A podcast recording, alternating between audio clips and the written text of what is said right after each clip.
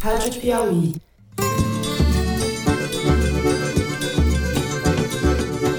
Olá, sejam muito bem-vindos ao Foro de Teresina, o podcast de política da revista Piauí. This is a premeditated attack. Putin is the aggressor. Putin chose this war. Eu, Fernando de Barros e Silva, estou como sempre na minha casa em São Paulo, mas hoje não tem Opa do Toledo. Hoje eu tenho o prazer de conversar com as minhas queridas amigas, Thaís Bilenque, também em São Paulo. Salve, salve, Thaís. Salve, salve, Fernando. Salve, salve, Ana Clara. Não há interesse por parte de um chefe de Estado como da Rússia praticar um massacre onde quer que seja. Vou esperar o relatório para emitir a minha opinião. Ana Clara Costa, que está no estúdio Pipoca Sound. É isso, Ana Clara? Olá, Ana Clara. É isso, no Rio de Janeiro. E aí, pessoal, tudo bem? Quanto tempo não nos vemos?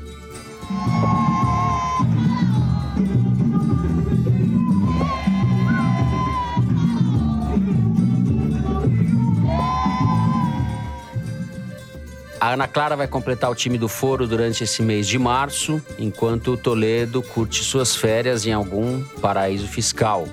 Muito bem, então as meninas e eu, eu não sei se eu posso chamar vocês de meninas, já alguém vai me acusar de machismo aqui, mas vamos nessa. Pode, tá autorizado. As meninas do Fernando, as meninas do Jô. Exato, exato. Então, vamos aos assuntos da semana. O assunto da semana, e provavelmente das próximas semanas, é essa guerra maluca que foi deflagrada pela Rússia de Vladimir Putin contra a Ucrânia há uma semana. No programa anterior, enquanto a gente gravava, a gente tinha uma ideia inicial de que os ataques estavam ocorrendo numa escala muito maior do que se esperava, que Putin estava se valendo de um poder bélico muito maior para dominar a Ucrânia. O país foi invadido pelo leste, onde estão as províncias separatistas, pró-russas, pelo sul, Mar Negro, onde se localizam as cidades portuárias importantes da Ucrânia, e pelo norte, a partir da Belarus, ou Bielorrússia, como queiram, caminho mais curto para a capital da Ucrânia, Kiev. A abrangência da investida do Putin pegou o mundo de surpresa e a resistência ucraniana, mobilizada pelos discursos e intervenções hábeis do presidente Zelensky, também tem sido surpreendente. Mas todo mundo sabe que isso tem limites. A população armada com coquetéis Molotov não será capaz de enfrentar a máquina de guerra de Putin por muito tempo.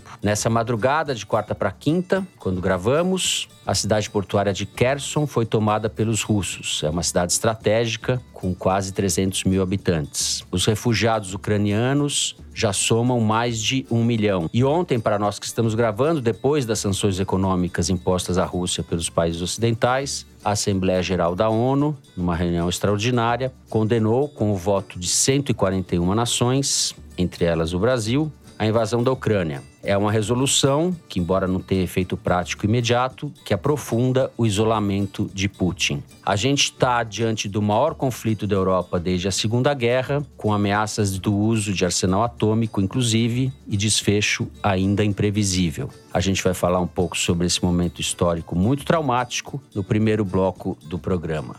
No segundo bloco, falamos da posição brasileira diante do conflito. Há uma esquizofrenia, vamos chamar assim, entre a simpatia de Bolsonaro em relação ao autocrata da Rússia, Bolsonaro que pregou a neutralidade do Brasil, patético, e a posição do Itamaraty e da diplomacia brasileira, que foi expressa pelo voto do país na ONU. O Brasil se declarou contra a invasão, mas fez as ressalvas. É contra as sanções econômicas à Rússia e contra o fornecimento de armas para a Ucrânia. A guerra também expôs divisões esdrúxulas contra e a favor da Rússia na esquerda e na extrema-direita brasileiras. A gente vai falar um pouco sobre isso daí. Por fim, no terceiro bloco, a gente fala desse feriado de carnaval sem carnaval, mas com carnaval. E sobre a pandemia, que essa sim não acabou. É isso, vem com a gente.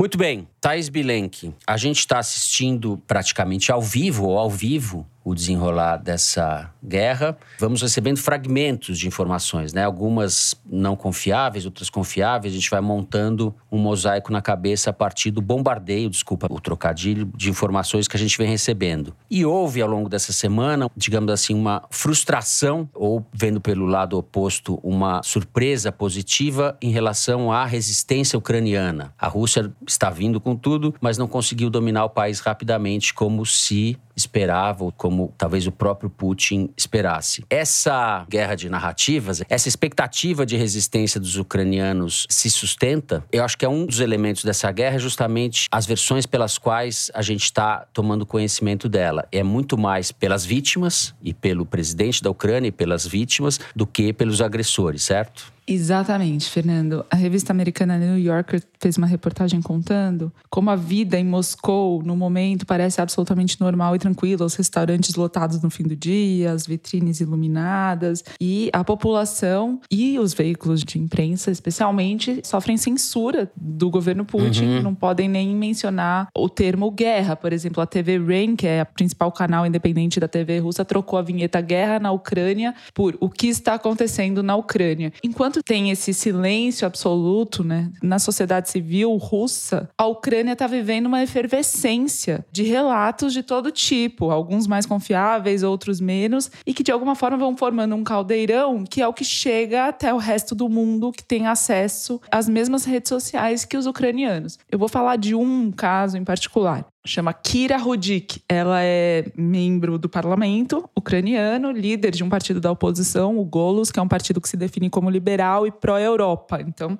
ela faz esse apelo nas posições uhum. dela. Ela viralizou com uma foto dela descalça, ela é uma mulher loira com os cabelos escorridos, pele clara, e ela estava descalça segurando uma Kalashnikov, que é um fuzil do tempo da União Soviética, dizendo que estava se armando para resistir, que não ia sair de Kiev e que as mulheres iam entrar na guerra junto com os homens. Aí viralizou e ela começou a ser procurada por jornalistas do mundo inteiro, da Índia, Sri Lanka, Grécia, França, Estados Unidos, enfim. E uma das declarações que ela deu para uma televisão indiana, ela diz assim: não tem oposição, não tem coalizão o que tem agora são cidadãos ucranianos unidos uhum. para garantir sua soberania, independência e sobrevivência um do outro. Depois eu critico o presidente Zelensky, mas se o Putin derrubar ele, como somos uma república parlamentarista, presidencialista, ele vai ter que derrubar os outros 450 parlamentares, enforcar cada um deles, o que não me parece crível. O efeito que se podia esperar para o Putin de união da Rússia em torno de um inimigo externo uhum. é o que está uhum. acontecendo uhum. na própria Ucrânia. Ela suspendeu a oposição ao presidente presidente. E essa é a versão que está correndo o mundo, de que a Ucrânia está se unindo como um inimigo externo. Depois dessa foto que viralizou com ela segurando a Kalashnikov, ela começou a postar outras fotos de cenas dela em casa, por exemplo, embaixo de uma escada onde ela guardava caixas de sapato, ela esvaziou tudo, pôs um colchonete de yoga e alguns travesseiros, e aí faz foto do gatinho dela dormindo, que é pra lá que ela se esconde quando tem algum bombardeio, que virou ali o, o abrigo antibomba dela. E esse tipo de colocação na internet internet, eu tô citando o exemplo dela, mas está se proliferando. Tem muita gente fazendo sua própria cobertura pessoal da guerra. E esses casos viralizam, mulheres chorando, se despedindo dos maridos, os filhos, enfim, contra esse silêncio que vem da sociedade civil russa e dessa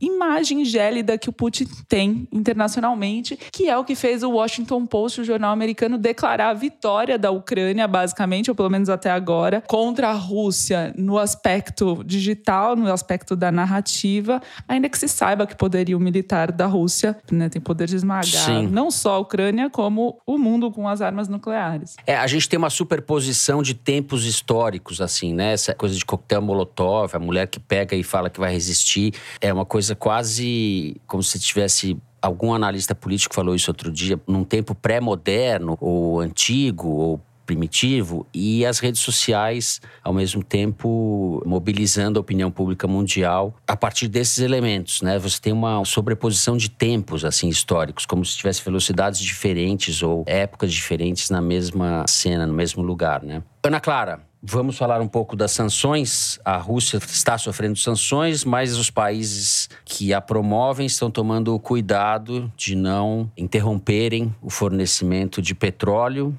e de gás, dos quais dependem a Europa e o mundo, de certa forma. Bom, o conjunto de sanções que foi aplicado pelos países europeus e pelos Estados Unidos à Rússia, se você olhar as sanções separadamente, nada disso é inédito, tudo isso já foi feito. O que tem de inédito é que nunca todo esse conjunto foi feito junto e de forma tão multilateral. Então, por uhum. exemplo, você tem a questão do congelamento dos ativos dos bancos russos, do governo russo, de empresários russos no Reino Unido, nos Estados Unidos, na França. Isso é inédito. Nem na Segunda Guerra Mundial a Alemanha teve todos seus ativos congelados e ativos de empresários alemães. Você tem a questão do SWIFT. O que é o SWIFT? É o sistema de transações internacionais que permite que os bancos transfiram dinheiro para outros bancos fora da Rússia, no mundo inteiro. Qualquer transação internacional é viabilizada pelo SWIFT. Isso é muito importante para o mundo inteiro, mas especialmente no caso da Rússia, para que ela receba pelo petróleo exportado, por exemplo. E a partir do momento que os países banem, na verdade, o uso do SWIFT pelos bancos russos, isso não aconteceu com 100% dos bancos, mas a maior parte dos bancos Sim. sofreu essa sanção. Então, embora a Rússia possa exportar, ela não pode receber. E se ela quiser receber, vamos supor, o banco russo quer receber na conta dele em Londres, ele também não consegue receber porque os ativos dos bancos russos estão sendo congelados em bancos estrangeiros. Tem um outro movimento que é inédito, que a França, o ministro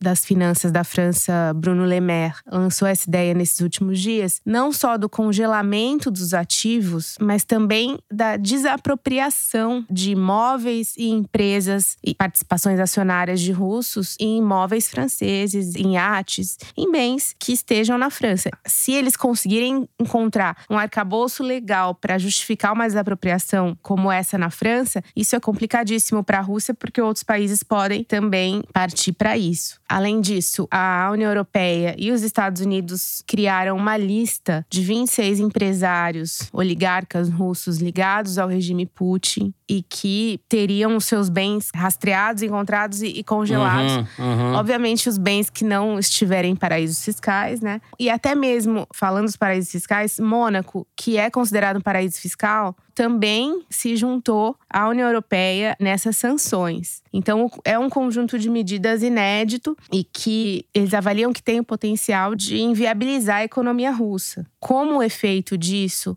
a gente tem a inflação na Rússia disparou porque o rublo, a moeda russa, se desvalorizou em pelo menos 30% desde que a guerra começou. A taxa de juros subiu de 10% para 20% ou seja, duplicou. Houve uma corrida aos bancos dos russos para tentar sacar dinheiro, e isso é justamente o que o governo russo não queria, então ele estabeleceu limites de saque para a população. A população não pode mais trocar a moeda local por dólar e euro, justamente para evitar que haja ainda menos dólar em circulação. Enfim, o impacto que isso pode ter no curto prazo, segundo os analistas que eu consultei, é até mesmo de as aposentadorias, por exemplo, dos russos os benefícios que eles recebem do governo, serem paralisados por falta de liquidez, na verdade, do governo. E tem uma questão também que é importante, que a Rússia ela sofre sanções desde 2013 e 2014 por conta da anexação da Crimeia, né? Por isso, os bancos russos vinham operando contas no exterior cerca de 600 bilhões de dólares uhum. em reservas internacionais, como um certo subterfúgio para conseguir é, equilibrar a questão das sanções. Então, havia sanção contra a Rússia, mas fora eles conseguiriam operar. Com essas sanções, as novas sanções, essas reservas também ficam imobilizadas. Como você bem falou, a Europa depende do gás, uhum. do petróleo da Rússia. E aí havia, em relação a isso, uma grande incerteza se a Alemanha, que é o país mais dependente é, desse gás, desse petróleo, iria embarcar nessas sanções e entrar junto com os Estados Unidos e não divergir na União Europeia em relação a isso, justamente por causa dessa dependência. E a Alemanha não se opôs a nada. E não só isso, como fez um movimento que eles consideraram agressivo, que é não só o envio de material e de armamento para a Ucrânia, como também duplicaram o orçamento para a indústria de defesa, para o Ministério da Defesa alemão. Ou seja, num indicativo de que você começa a se armar de alguma forma na expectativa de qualquer coisa possa acontecer. Como que isso vai transcorrer, ou seja, a Rússia de fato vai interromper as exportações de petróleo para os países europeus sob o risco de ficar sem receber isso de alguma forma, porque assim, do mesmo jeito que a,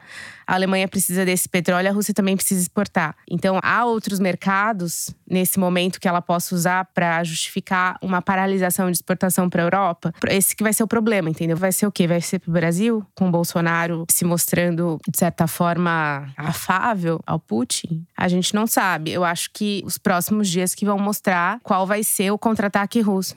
E por último, é só uma coisa que ficou, que eu achei curiosa. Entre os grandes empresários russos, oligarcas russos, que entraram nessa lista de 26 nomes a serem digamos, perseguidos, não tá o nome do Roman Abramovich, que é o empresário russo, dono do Chelsea, do time inglês. Ou seja, ele não faz parte. No que está ele se foi. desligando do clube, né? Inclusive. É, ele foi, na verdade, convidado pelo governo britânico a se desfazer do clube de uma forma até, digamos, amigável, né? Assim, o ativo dele no clube não foi congelado e ele decidiu se desfazer e vender para o empresário suíço e ainda disse que o lucro da venda vai ser doado para uma fundação com o objetivo de ajudar as vítimas da guerra. Esse caso ele ilumina bastante como as coisas são imbricadas, né? E esse gangsterismo ligado a capital financeiro, etc, está enraizado, está espalhado mais que enraizado por toda parte, né? E no futebol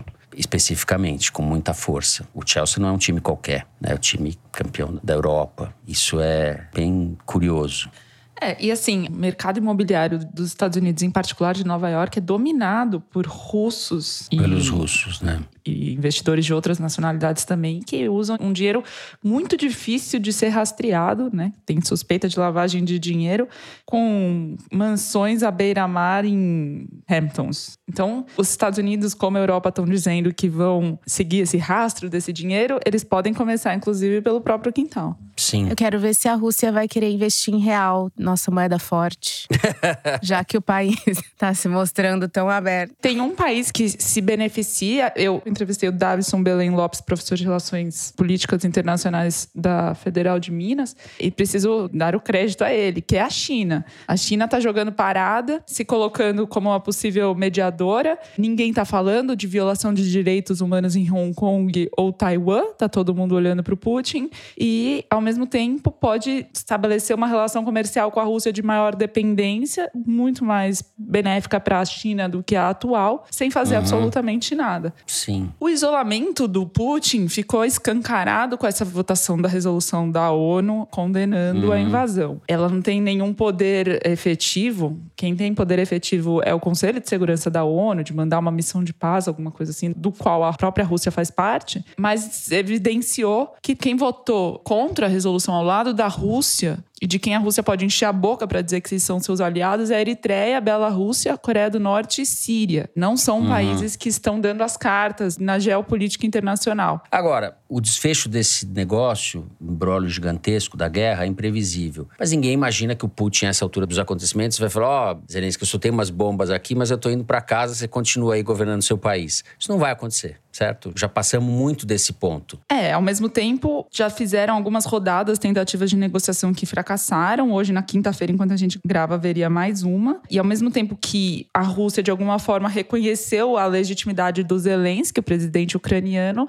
continua avançando com as tropas, conquistando Kherson, como você já lembrou, né, Fernando? Sabe que nós temos um ouvinte, um grande amigo meu, que ontem, falando comigo, falou: a família da Thaís é da região de Kherson. Eu sou, do, eu sou da região do oeste leste ucraniano, região de Vinícia. Lado. Tá certo. Ana Clara, você levantou alguns números a respeito da guerra. Isso está todo momento se modificando, claro, mas é bom para a gente ter uma ideia do que a gente está falando, né? Alguns é. números são confiáveis, outros números são mais duvidosos. O que eu iria dizer é que são mais de 2 mil mortos até agora, sendo a maior parte de militares ucranianos ou paramilitares. E civis chega mais ou menos a 500 mortos até agora, mas é possível que esse número seja maior. Você tem ali a Polônia como principal destino dos uhum, refugiados, refugiados, que estão saindo nesse momento. O que eu achei interessante é que você está tendo uma mudança de política dos países europeus em relação a esses refugiados. Quando a guerra começou, o Boris Johnson, primeiro-ministro britânico, disse que poderiam ir para o Reino Unido os refugiados que tivessem algum parentesco com algum britânico. E aí, agora ele já mudou o discurso, dizendo que o Reino Unido está disposto a acolher 200 mil ucranianos refugiados nesse momento e criando uma política de emprego e auxílio para essas pessoas que chegarem. A estimativa da ONU uhum. é que uhum. mais de 4 milhões de pessoas deixem a Ucrânia e 12 milhões de pessoas fiquem em situação vulnerável. É. Você tem, em uma semana tem uma tragédia humanitária colossal, né? É, o Felipe Loureiro, historiador, ele comparou. Ele falou: a primeira semana de guerra da Ucrânia teve 10 vezes mais refugiados do que a semana de pico de refugiados da Síria em 2015. O fluxo de refugiados de toda a guerra da Síria, que é o maior do mundo até o momento, foi de 6,8 milhões de pessoas. A Venezuela, 4 milhões de pessoas. Então, se a Ucrânia superar 4 milhões de pessoas, já vai ter sido o segundo maior fluxo de refugiados que se tem notícia segundo a ONU até aqui. Sem contar que mais de um milhão já saíram da Ucrânia antes dessa guerra, desde a anexação da Crimeia. Então já havia tido um fluxo de refugiados antes, mas não se compara com o que a gente está vendo agora. Bom, a gente vai encerrar o nosso primeiro bloco por aqui. No segundo, a gente continua falando de guerra, da posição brasileira e das discussões brasileiras a respeito do conflito. A gente já volta.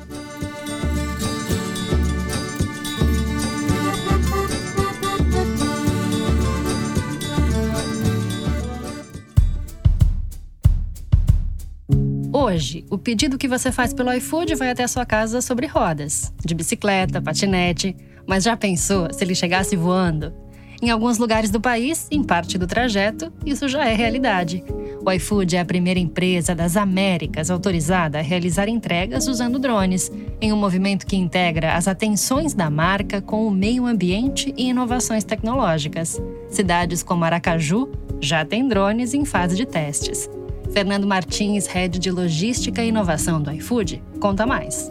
O drone vai garantir a primeira perna da entrega e os entregadores farão a última perna da entrega com um raio mais curto, inclusive tendo benefícios em relação a isso, né? Podendo fazer mais pedidos dentro do mesmo tempo de trabalho. Em Ribeirão Preto, o robô ADA, um veículo autônomo 100% elétrico, já está em operação. Ela garante eficiência ao fazer o trajeto da praça de alimentação e de restaurantes de shoppings até os entregadores. Importante ressaltar que os entregadores continuam parte essencial da nossa operação, independente do modal utilizado ou da tecnologia implementada, né? O iFood leva a transparência a sério, por isso abrimos as portas da nossa cozinha para você saber mais sobre o nosso relacionamento com a sociedade, com os clientes, entregadores e restaurantes.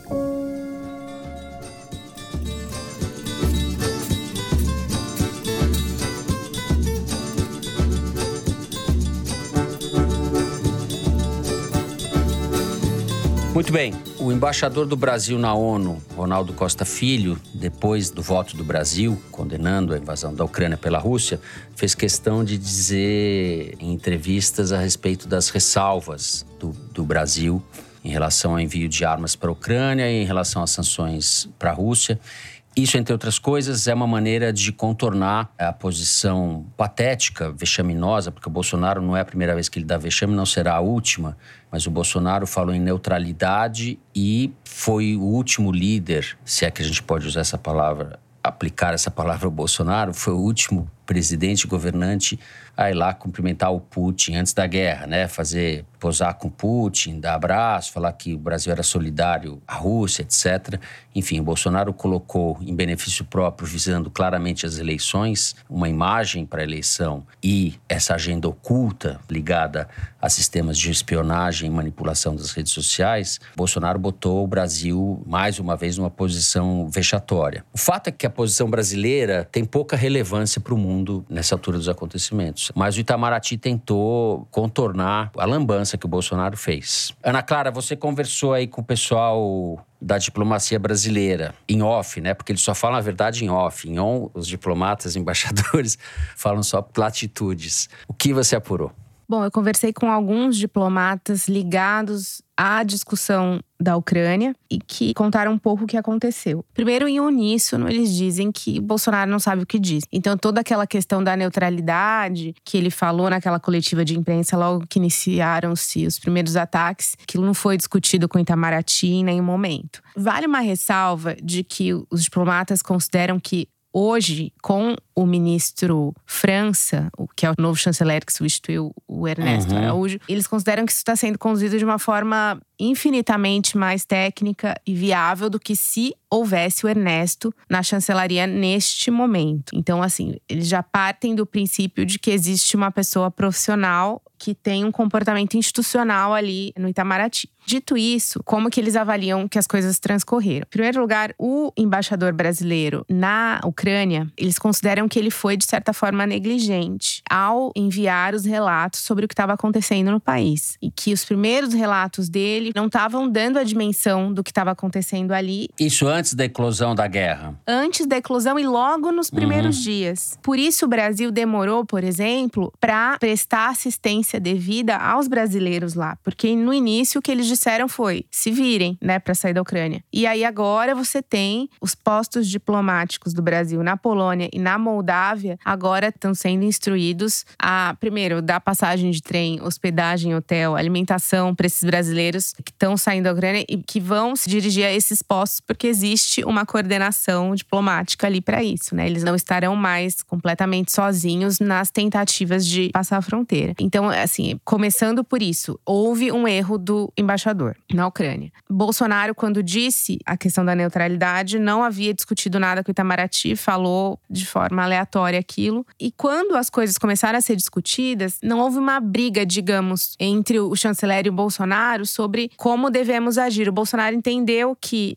de fato, não dava para o Brasil adotar uma posição a favor da Rússia nesse momento. E mais, no entanto, você teve a questão dessas condicionantes que ficaram no discurso do embaixador brasileiro na ONU na votação da resolução, como uma forma de um morde a sopra, né? É, em razão do que a gente já sabe, a questão do, dos fertilizantes que a Rússia exporta para o Brasil, enfim. Uma coisa curiosa que essas fontes me contaram é que, em geral, as decisões do Brasil na ONU e grande parte das decisões diplomáticas que não envolvem Israel, por exemplo, que é um assunto que para o governo é prioritário, depois depois da saída do Ernesto, já não passam mais tanto pelo Palácio do Planalto, aquele núcleo ideológico do Ernesto, do Felipe Martins, Eduardo Bolsonaro, que ditavam a política externa brasileira de um gabinete no Palácio do Planalto, isso não acontece mais. Uhum. Então, o Itamaraty vinha tendo uma certa autonomia para conduzir esses assuntos. A diferença agora é que as coisas estão voltando a passar pelo Palácio do Planalto e demorando algum tempo lá. Então, por exemplo, a questão da resolução, o Itamaraty começou a trabalhar isso na sexta-feira, 26 de fevereiro, e só dois, três dias depois, a decisão voltou do Palácio do Planalto com a concordância de que votemos com a maioria dos países contra a guerra na resolução. Uhum. Então, isso foi uma, um movimento que eles acharam atípico desde a chegada da nova gestão. Uhum.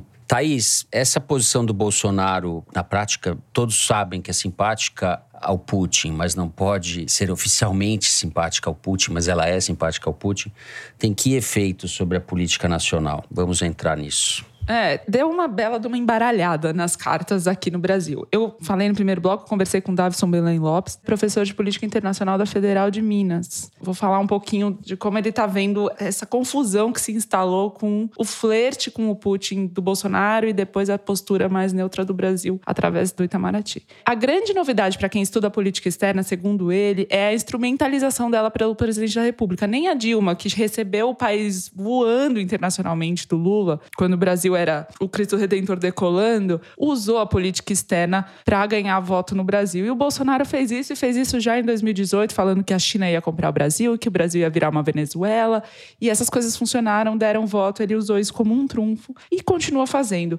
Só que ele faz política externa da forma como ele faz política doméstica, que é usando da ambiguidade. Então, flertar com o Putin, de alguma forma, cativa um certo público, na análise do professor, do Davison Belém Lopes, porque antes da guerra, antes da invasão, o que, que o Putin simbolizava? Uma grande nação com valores cristãos, com valores religiosos, que tem modos e costumes e perseguição a minorias, a comunidade LGBTQI, ser com a imprensa, tinha um modelo de sociedade que, para certo eleitorado do Bolsonaro, fazia sentido se aproximar. Ele até falou, o Davison, que o Sputnik, o veículo russo, entrevistou ele um pouco antes do Bolsonaro ir para lá e não tinham ideia de quem era o Bolsonaro, que quem é esse tal desse cara, assim estavam mais, na verdade, inteirados da chapa Lula-Alckmin e o que, que mudaria na política externa do Brasil. Parênteses feito, depois da invasão, o Putin ficou tóxico na opinião pública, a votação na ONU deixou isso claro, e o Brasil institucional se reorganizou, né? Ana Clara falou disso, você falou disso.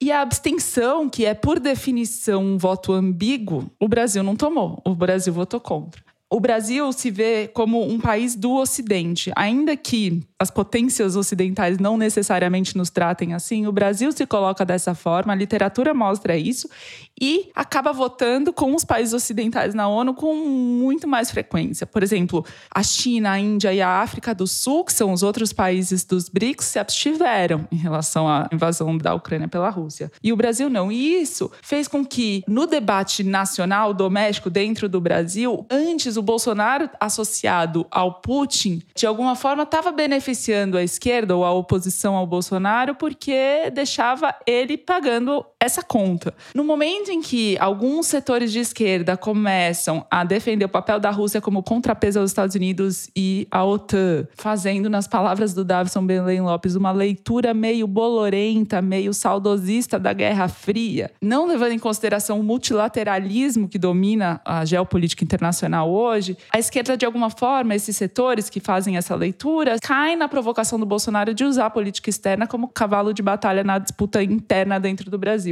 operando muito com binários, o vilão, o mocinho e coisas que não dão conta da complexidade de uma situação como essa. Embora exista um vilão, né? Mocinho talvez não exista, mas o vilão, a gente tem que falar. Quem agrediu e quem invadiu foi o Putin. Perfeito. E uma parte da esquerda brasileira trata o Putin como se dali pudesse nascer algum modelo de sociedade decente. E a gente sabe que não pode, ou deveria saber. Né? O Putin, visto como uma resistência ao imperialismo americano, à OTAN, etc., como se não fosse ele também um autocrata, em primeiro lugar, um ditador, está no poder há 20 anos, que suprime direitos, persegue minorias, mata jornalistas, mata pessoas, prende pessoas.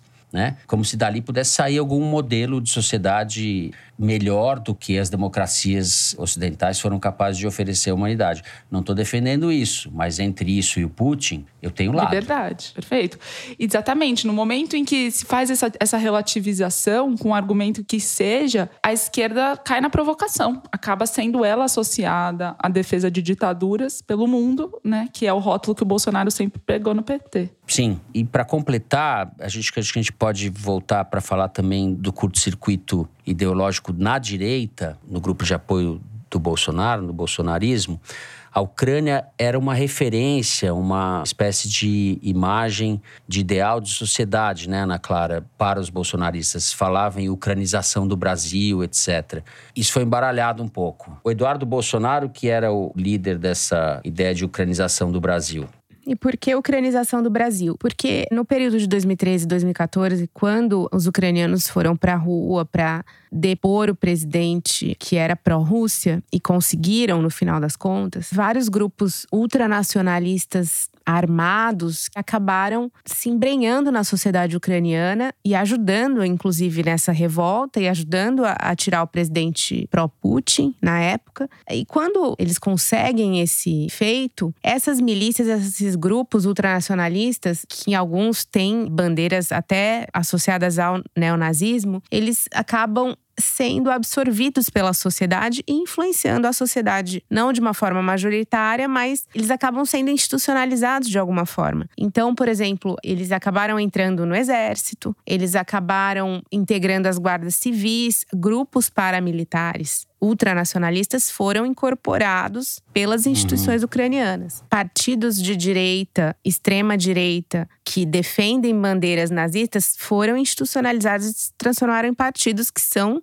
votados no parlamento ucraniano. Um exemplo que eu acho que é emblemático dessa situação é uma avenida em Kiev que se chamava até essas revoltas Avenida Moscou e que depois teve o seu nome mudado para Avenida Stepan Bandeira, que foi um ucraniano ultranacionalista que, na época da Segunda Guerra, era pró-Hitler. E ele virou o nome de uma das principais avenidas de Kiev. Então, só todo esse contexto para dizer que, quando o Eduardo Bolsonaro e todo esse grupo ideológico do governo observa esses acontecimentos, o que, que eles dependem disso? Ah, a sociedade ucraniana é de direita, é conservadora, não gosta de comunistas, foi pra rua e derrubou o presidente comunista Uhum. e conseguiram implantar essas Libertaram milícias. o país, né, do opressor, Exato. do risco comunista e do sistema, etc. E a partir dessa avaliação, eles conseguiram criar grupos de Telegram. Inclusive, eu estou participando de alguns que ficam o tempo todo fazendo essas análises. E não por acaso, durante as manifestações do 7 de setembro, Eduardo Bolsonaro estava extremamente ativo nesse sentido, entrevistando no canal dele no YouTube parlamentares ucranianos que tinham participado desse levante lá atrás. Bandeiras da Ucrânia e de grupos ultranacionalistas ucranianos foram levadas para a Avenida Paulista nas manifestações de 7 de setembro. E aí, quando acontece essa questão com a Rússia, o grupo rachou, entendeu? Então, por exemplo, Eduardo Bolsonaro, o único comentário que ele fez sobre isso nas redes sociais dele foi machista, dizendo que agora, quando chega na hora da guerra, quero ver igualdade de gênero, quero ver as mulheres pegarem armas. É sendo que tem mulher pegando em arma, né? Mas assim, ele não tem o que falar, entendeu? Porque até agora ele estava defendendo a Ucrânia com fervor. E nesses grupos que eu tenho observado, você vê claramente o racha. Você tem gente apoiando a Rússia, porque a Rússia tem essa demonstração de força autoritarismo que eles gostam, e você tem também muita gente dizendo que não, a Ucrânia está certa. E nesses grupos estava circulando uma mensagem sem autor, essas mensagens anônimas, defendendo a Rússia, e o Jair Bolsonaro, no mesmo dia em que o Brasil votou contra a guerra na resolução da ONU, ele encaminhou para algumas pessoas que eu conheço uma dessas mensagens que circulava nos grupos de ucranização do Brasil, defendendo a Rússia, dizendo que a Rússia não é comunista, que a Rússia não é o Stalin, mais que o Putin não é o Stalin, e quem quer que o Brasil condene a guerra é a esquerda. É essa nova ordem mundial, multilateral e europeia e progressista que a gente tem que combater. No mesmo dia que o Brasil tinha essa posição, era isso que o Bolsonaro estava encaminhando para os contatos O dele seu no público WhatsApp. interno. Nos dois casos, pró-Ucrânia ou pró-Rússia, sempre pelas piores razões. Assim se dividem os bolsonaristas. Bom, a gente encerra o segundo bloco do programa por aqui. Vamos falar de carnaval e pandemia no terceiro. A gente já volta.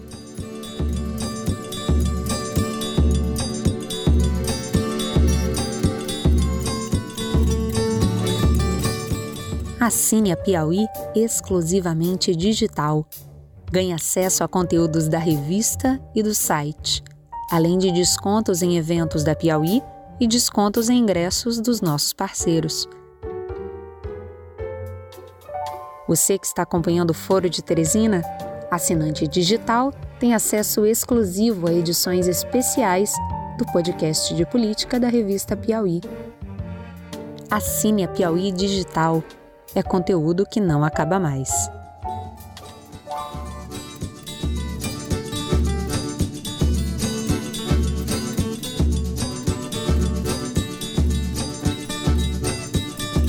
Muito bem, oficialmente, e só oficialmente, as maiores cidades do país não tiveram carnaval. O carnaval foi cancelado, as festas, os desfiles oficiais foram cancelados no Rio de Janeiro, em Salvador, São Paulo, em função da variante Omicron e do recrudescimento da pandemia. Novamente, a gente voltou a ter hospitais com capacidade operacional perto do limite, não obstante esse quadro preocupante da pandemia, as pessoas pularam o carnaval, certo, Thaís? Foi a brasileira. Uma vitória do bolsonarismo ou encontro do bolsonarismo com a alma profunda do Brasil. O pessoal de esquerda vai querer me matar, mas é isso. Alguém postou uma foto no Instagram de beijo na boca, abraço, aquela cena de carnaval clássica de rua. E escreveu: Não tá tendo e eu não tô indo.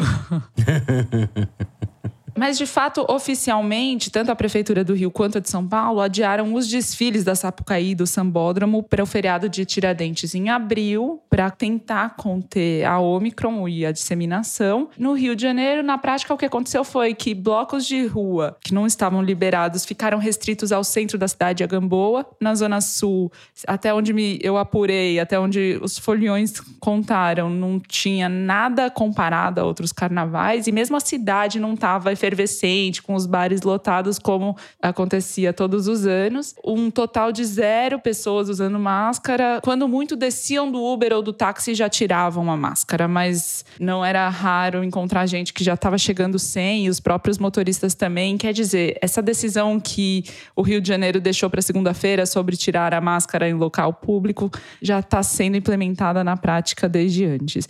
E festas privadas, essas liberadas, foram enormes e sem qualquer restrição, como se previa. Eu conversei com o Roberto Medronho, que é professor da Federal do Rio, infectologista, e do Comitê Científico para a Covid do Estado do Rio e também da cidade de Niterói. Na avaliação dele, sim, a proibição dos blocos e da Sapucaí deu uma freada nas aglomerações, mas o grande problema é que muitas prefeituras deixaram liberadas essas aglomerações em ambientes fechados para as festas privadas, que são, por acaso, as piores aglomerações. Então, você tem muitos bailes Uhum. e shows e outras atividades em locais onde o público canta, espalhando gotículas, é quase inevitável o espraiamento da Omicron. Então, ele diz contar com a sorte e contar com uma alta cobertura vacinal para acreditar que os casos, em grande maioria, não vão evoluir para a forma grave da Covid e, portanto, não vão impactar tanto assim o sistema de saúde. Mas que vai ter uma alta de casos pós-carnaval, isso é algo muito provável na avaliação Vai ter, dele, né? que vai É. ter. Isso foi contabilizado, digamos assim, na decisão do poder público de fazer o que fez. O que, que é a projeção do estado do Rio e com o que eles estão contando para deixar o carnaval para abril? As projeções são que não vai haver uma nova variante até 21 de abril, quando está prevista a realização do carnaval na Sapucaí. E aí, quando eles projetam que vai ser possível fazer um carnaval de forma muito mais segura na ocasião, daqui quase dois meses. Mas, ao mesmo tempo, o Medronho confirma que a chance de ter uma nova variante enorme, muito grande, exatamente pela desigualdade vacinal. Ele contabiliza que países de baixa renda do mundo todo têm uma média de menos de 12% da população vacinada com uma dose só, não estamos nem falando de duas doses, muito menos terceira. Ou seja, enquanto tiver essa disparidade, vai ficar surgindo novas variantes e a gente não vai conseguir sair da pandemia tão cedo. Mas a expectativa no estado do Rio de Janeiro é que em abril a gente faça o carnaval. Eu me lembro, enfim, o assunto não é propício para piada, mas eu me lembro daquela frase sobre as redes sociais. O trabalho está atrapalhando meu desempenho nas redes sociais. E a pandemia está atrapalhando meu desempenho no carnaval, né? É um pouco isso, assim que o Brasil vai levando a coisa. Ana Clara, você aí reclusa no seu estúdio.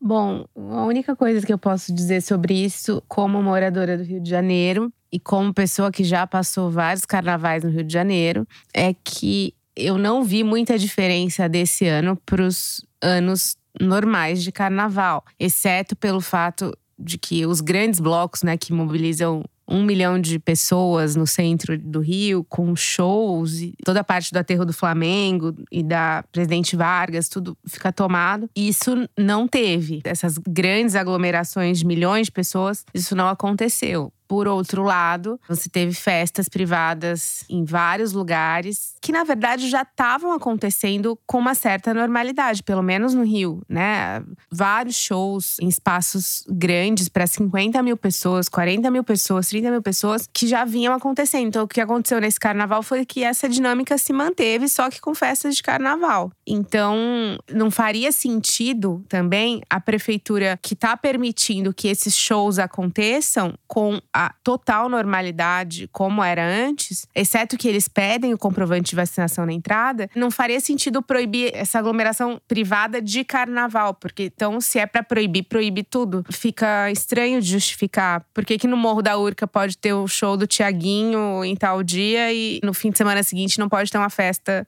de carnaval, entendeu? Tô dando um exemplo, mas acho que para que isso fosse viável, essa política de restrição no carnaval teria que ser coerente com as coisas que estão acontecendo. E eu acho que não seria, porque tá tudo liberado desde o ano passado. E até mesmo durante essa disparada da Omicron no início do ano, não houve nenhum tipo de restrição. Os próprios artistas acabaram cancelando seus shows porque até muitos deles estavam com Covid, tinham sido contaminados e tal, mas não houve uma restrição do poder público. Uhum.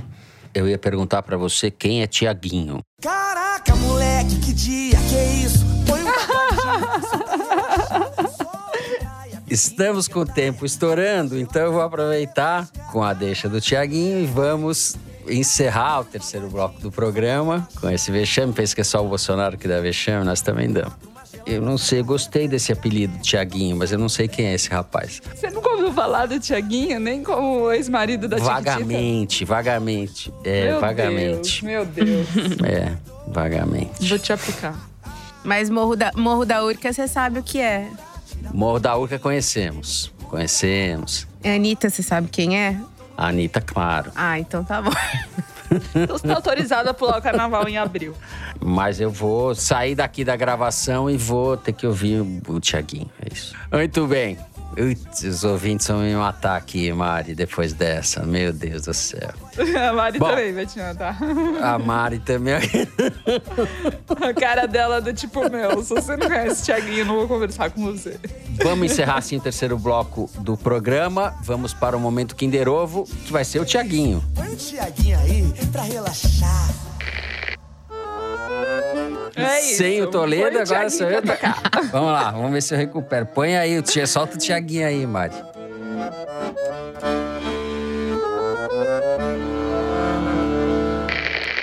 muito importante, principalmente pela integração do social, né? Todas as primeiras damas.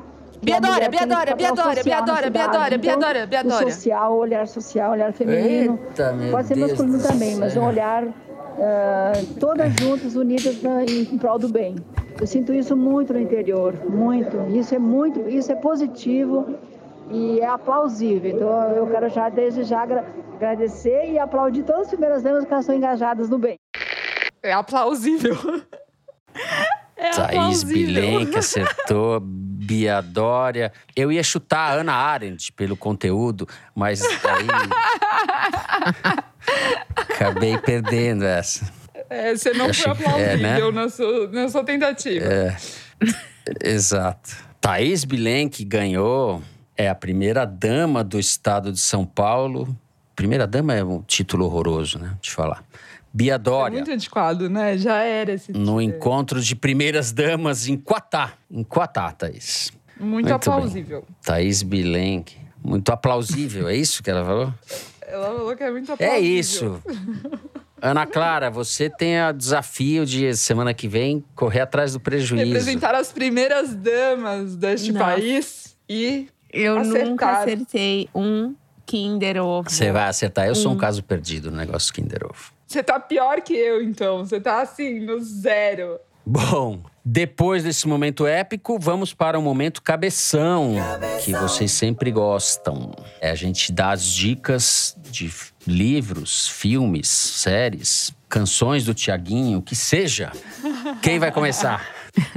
Eu posso começar. Vamos lá. É, enquanto eu estava apurando para esse foro da guerra, eu lembrei de um livro que não tem edição no Brasil, mas vale o registro. Quem tiver curiosidade consegue ver algumas fotos no- na internet. Chama Memory Unearthed, que é Memória Desenterrada. Foi feita pelo fotojornalista polonês Henrik Ross. No gueto de Lodz, que é uma cidade da Polônia durante a Segunda Guerra, entre 40 e 44, os nazistas naquele gueto em particular deram câmeras fotográficas com alguns filmes para, em tese, judeus fazerem fotos dos prisioneiros e tal para fins oficiais. E o que esse fotógrafo fez foi enterrar, guardar, esconder alguns dos filmes, das fotografias e registrar cenas do dia a dia no gueto que não eram as que os nazistas queriam. E esse livro reúne imagens de mães cuidando de bebês, beijando seus filhos, casais, crianças brincando, até cenas de guerra também, cenas duras e cenas outras muitas vezes comoventes da vida naqueles anos de gueto confinados em Lodz, essa cidade na Polônia. Eu lembrei desse livro justamente porque as redes sociais agora fazem, amplificam isso infinitamente. As pessoas fazendo seus registros particulares da guerra no quintal de casa. E como que era diferente esse tipo de iniciativa no tempo que não tinha internet, que não tinha celular e cada um tinha uma câmera na mão. Ele teve que fazer ter uma iniciativa subversiva para fazer registros que hoje em dia são os que praticamente nos informam a cada segundo sobre a guerra que está acontecendo lá do outro lado do mundo. Então é isso. Memory Unearthed. Memória desenterrada. Muito bem. Ana Clara. Bom, a minha sugestão também tem a ver com a apuração para essa edição do Foro, que na verdade é um podcast sobre a Rússia, chama The Russia File, o arquivo Rússia, que são 17 episódios feitos pelo Wilson Center, que é um think tank americano de debates, pesquisa e tal, mais voltado para política. Foi uma série que foi feita antes desse conflito, né? Foi feita no ano passado, então não, não contempla o que está acontecendo agora, mas como aborda aspectos históricos, os 17 episódios, né? Alguns abordam os primeiros, principalmente abordam aspectos históricos, sociais, políticos e também mais atuais das relações do Putin com a Turquia, com a China, com o Ocidente. Eu achei muito interessante, eu vi a maioria, mas não ouvi, não cheguei a ouvir os 17, mas achei que dá uma certa densidade para o que a gente está discutindo, né? Ainda mais nesse período em que todo mundo acaba virando analista de Ucrânia e de Rússia, de uma certa forma, eu acho que tem uma certa densidade ali teórica que, para quem tiver interessado, eu achei legal. Muito bem. Bom, eu vou indicar quatro livros, mas serei breve. Dois que eu já li, um que eu estou começando a ler e outro que eu ainda não comecei. Os dois que eu já li, sobre os quais eu escrevo o texto que eu publico na Piauí desse mês de março. Um deles eu já indiquei aqui faz um tempo, é um livro do historiador Timothy Snyder, chama Na Contramão da Liberdade. É um livro de 2018, saiu no Brasil em 2019 e ele ganha interesse nesse momento porque é um livro que trata da guinada autoritária no mundo, de vários países do mundo, a partir. O, o foco central dele é, é a Rússia do Putin. Ele trata o Putin como uma espécie de matriz desses movimentos autoritários, da influência que o Putin teve na eleição do Trump e antes disso, ele reconstitui a trajetória autoritária do Putin, como ele foi se tornando um autocrata ao longo das últimas duas décadas. Esse é da Companhia das Letras. Outro que está saindo agora pela editora Todavia é Fo que deu, Fo que deu, que é uma contração de foi o que deu, que dá foi o que deu com fudeu do Nuno Ramos, artista plástico, escritor Nuno Ramos. É um diário que ele escreveu. Ele começou a escrever quando estava montando uma obra em Belo Horizonte, uma instalação que coincidiu com o período do impeachment da Dilma. Ele começou a escrever nesse período e termina já no começo do governo Bolsonaro. É um livro de é um diário, mas é um diário muito pouco convencional, um diário muito reflexivo, que o Nuno fala sobre política brasileira, sobre cultura brasileira, é interessantíssimo. Estou começando a ler o livro da Susan Sontag, que é uma ensaísta de mão cheia, chama Diante da Dor dos Outros, e ela começou a escrever depois da queda das Torres Gêmeas em 2001 nos Estados Unidos, e é uma reflexão sobre a guerra. Enfim, é uma Susan Sontag que eu nunca tinha lido, nunca li, Fica aqui a dica, talvez vocês vão a estante virtual para comprar. E por fim, um livro que chegou aqui e que eu vou começar a ler, do Roberto Pompeu de Toledo, jornalista, que foi jornalista da Veja durante muito tempo, é um dos grandes textos da imprensa brasileira, um dos melhores escritores da imprensa brasileira. É uma, um livro de memórias da infância e da juventude dele, chama O Espelho e a Mesa. O Roberto Pompeu de Toledo escreveu aqueles dois livros sobre a história de São Paulo, que são sensacionais. Um chama Capital da Solidão e outro chama A Capital da Vertigem. Então é isso, minhas dicas são essas. Além, claro, do sucesso do Tiaguinho, uhum. que a gente não pode deixar de mencionar aqui para aliviar a barra nesse período tão conturbado do mundo. Vai certo? ser a trilha do programa. É, isso sempre. Já escuta o Tiaguinho nos rádios. Tiaguinho sempre, eu nem vou indicar para vocês porque salvação dir. Uhum. Muito bem. Vamos direto para o Correio Elegante, momento em que vocês falam da gente, falam do programa, falam de tudo. É um e-mail que a gente recebeu do Henrique Braga. Para mim, e-mail para mim. Oi, Fernando. Entendo e admiro o seu constrangimento em pedir as cinco estrelas no Spotify. Tá vendo, Henrique Braga? No entanto, sem o alerta que a Mari obrigou você a nos mandar, muitos de nós continuaríamos cometendo a injustiça de não registrar oficialmente nosso reconhecimento e gratidão a vocês essa valente constelação de Teresiners que ocupa tão importante espaço, dolorido, porém fraterno, em nossa semana. Aproveitando a deixa, uma dica. Peça para o pessoal dar like no vídeo, se inscrever no canal e ativar o sininho. Ah, Henrique, eu vou te contratar. Sugira uma entonação eufórica, tal como o papel de youtuber exige. Combina com o seu estilo? Ponto de interrogação. Nadinha, mas não é nada que não possa se aprimorar com o treino semanal. Mande um abraço para minha conge Karina. Abraço para a conge Karina. Cinco estrelas para Karina, que tentou resistir no começo e agora não passa uma noite de sexta sem o foro. Abraços. É isso aí. Abraço para você, Henrique. Obrigado. Cinco estrelas, Henrique. Você foi. É, eu sou. Enfim, acabei nisso, Henrique. A gente tenta, tenta, tenta, mas, enfim, acabei como homem das estrelinhas. é isso. A vida nos empurra para esses papéis. Vamos lá. Vou ler o recado do Marcelo Lima. Olá, queridos Teresinos e Teresinas. Eis que estava ouvindo o episódio 189 do Foro e descobri que a Thaís Bilenque descende da Moldova e que, inclusive, já esteve aqui em Chisinau. Foi inevitável meu sorriso, uma vez que é de Chisinau que eu acompanho toda sexta-feira. Não acredito! Toda sexta-feira, as análises bem embasadas e divertidas do foro. Parabéns pelo excelente trabalho, longa vida ao podcast e vamos torcer por dias melhores para Brasil e Moldova. Grande abraço a todos. Marcelo Lima nos ouvindo de Moldova, Moldávia. Nossa!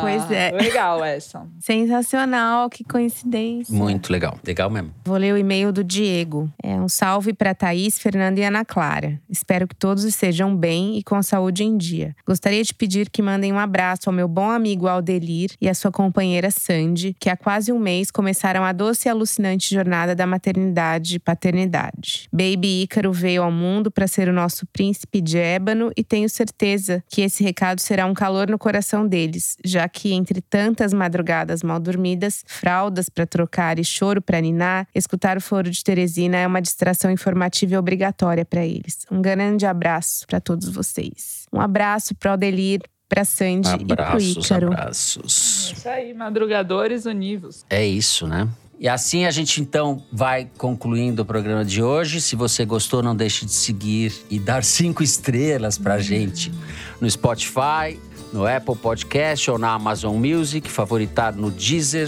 e se inscrever no Google Podcast, no Castbox ou no YouTube. Assim você fica sabendo das novidades, dos episódios especiais e das edições extras. O Foro de Teresina é uma produção da Rádio Novelo para a revista Piauí, com a coordenação geral da Paula Scarpim. A direção é da Mari Faria, a produção é do Marcos Amoroso. O apoio de produção é da Cláudia Holanda, a edição é da Evelyn Argenta e do Tiago Picado. A finalização e a mixagem são do João Jabassi, que também é o intérprete da nossa melodia tema, composta por Vânia Salles e Beto Boreno. A Mari Faria também edita os vídeos do Foro Privilegiado, teaser que a gente publica nas redes da Piauí. A nossa coordenação digital é feita pela Juliana Jäger, a checagem é da Marcela Ramos. A ilustração no site do Fernando Carvalho. O Foro de Teresina foi gravado nas nossas casas e no estúdio Pipoca Sound. Eu me despeço então das minhas amigas.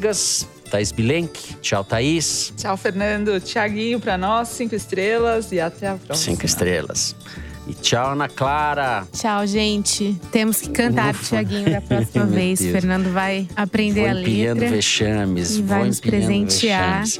Gente, se cuidem. Juízo. Até a semana que vem.